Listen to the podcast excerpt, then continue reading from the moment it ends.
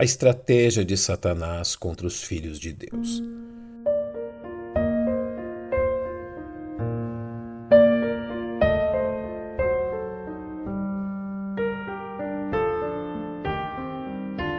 O significado do termo estratégia pode ser melhor entendido quando compreendemos o modo como ela é determinada. Primeiramente, é necessário ter em mente um alvo, e no caso de Satanás, este alvo é muito claro. Ele deseja usurpar o reino de Deus e sua glória, e por isso trabalha incansavelmente a fim de destruir tudo e todos que sejam portadores da glória de Deus, como declarado no capítulo 14 do livro de Isaías. Subirei sobre as alturas das nuvens e serei semelhante ao Altíssimo. Uma vez escolhida a estratégia, basta determinar quais armadilhas serão usadas. No caso da luta de Satanás contra os salvos, suas armadilhas são preferencialmente lançadas contra a fraqueza de nossa carne, o uso de nosso tempo e o ataque a nosso intelecto.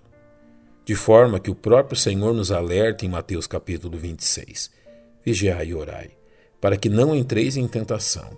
Na verdade, o espírito está pronto, mas a carne é fraca. Mediante a escolha da estratégia, são escolhidas quais fraquezas do adversário serão atacadas sendo a estratégia satânica fruto de sua observação e experiência em lidar com o ser humano. De forma que somos admoestados pelo apóstolo Paulo em Efésios 6:11. Revestivos de toda a armadura de Deus, para que possais estar firmes contra as astutas ciladas do diabo.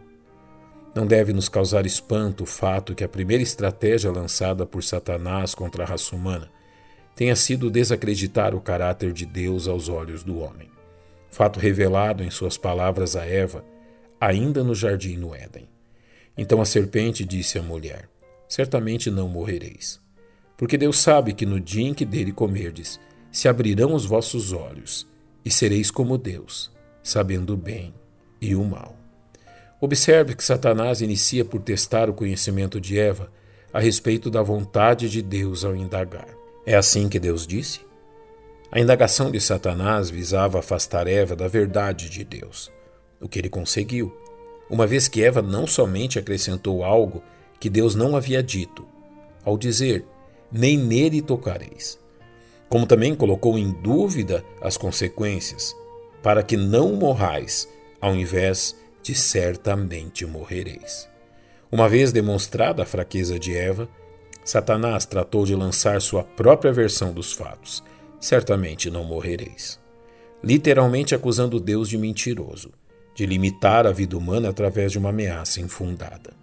Satanás está rotulando Deus como um chantagista. O próximo passo de Satanás foi acusar Deus de esconder a verdade ao dizer: Porque Deus sabe. Assim, Satanás acusa Deus de esconder a verdade de egoisticamente reservar as boas oportunidades apenas para si mesmo. Finalmente, Satanás propõe a Eva mais incrível das aventuras. No dia em que dele comerdes, se abrirão os vossos olhos, e sereis como Deus, sabendo bem e o mal. Em todo o tempo, a estratégia de Satanás visava afastar Eva da segurança de uma vida debaixo da orientação de Deus, para uma vida exposta a todos os mares que o pecado pode nos causar. É imprescindível que estejamos atentos à estratégia de Satanás, dando ouvidos ao que a Bíblia nos diz. Sede sóbrios, vigiai, porque o diabo, vosso adversário, anda em derredor, como leão bramando, buscando a quem possa tragar, ao qual resisti firmes na fé, sabendo que as mesmas aflições se cumprem entre os vossos irmãos no mundo.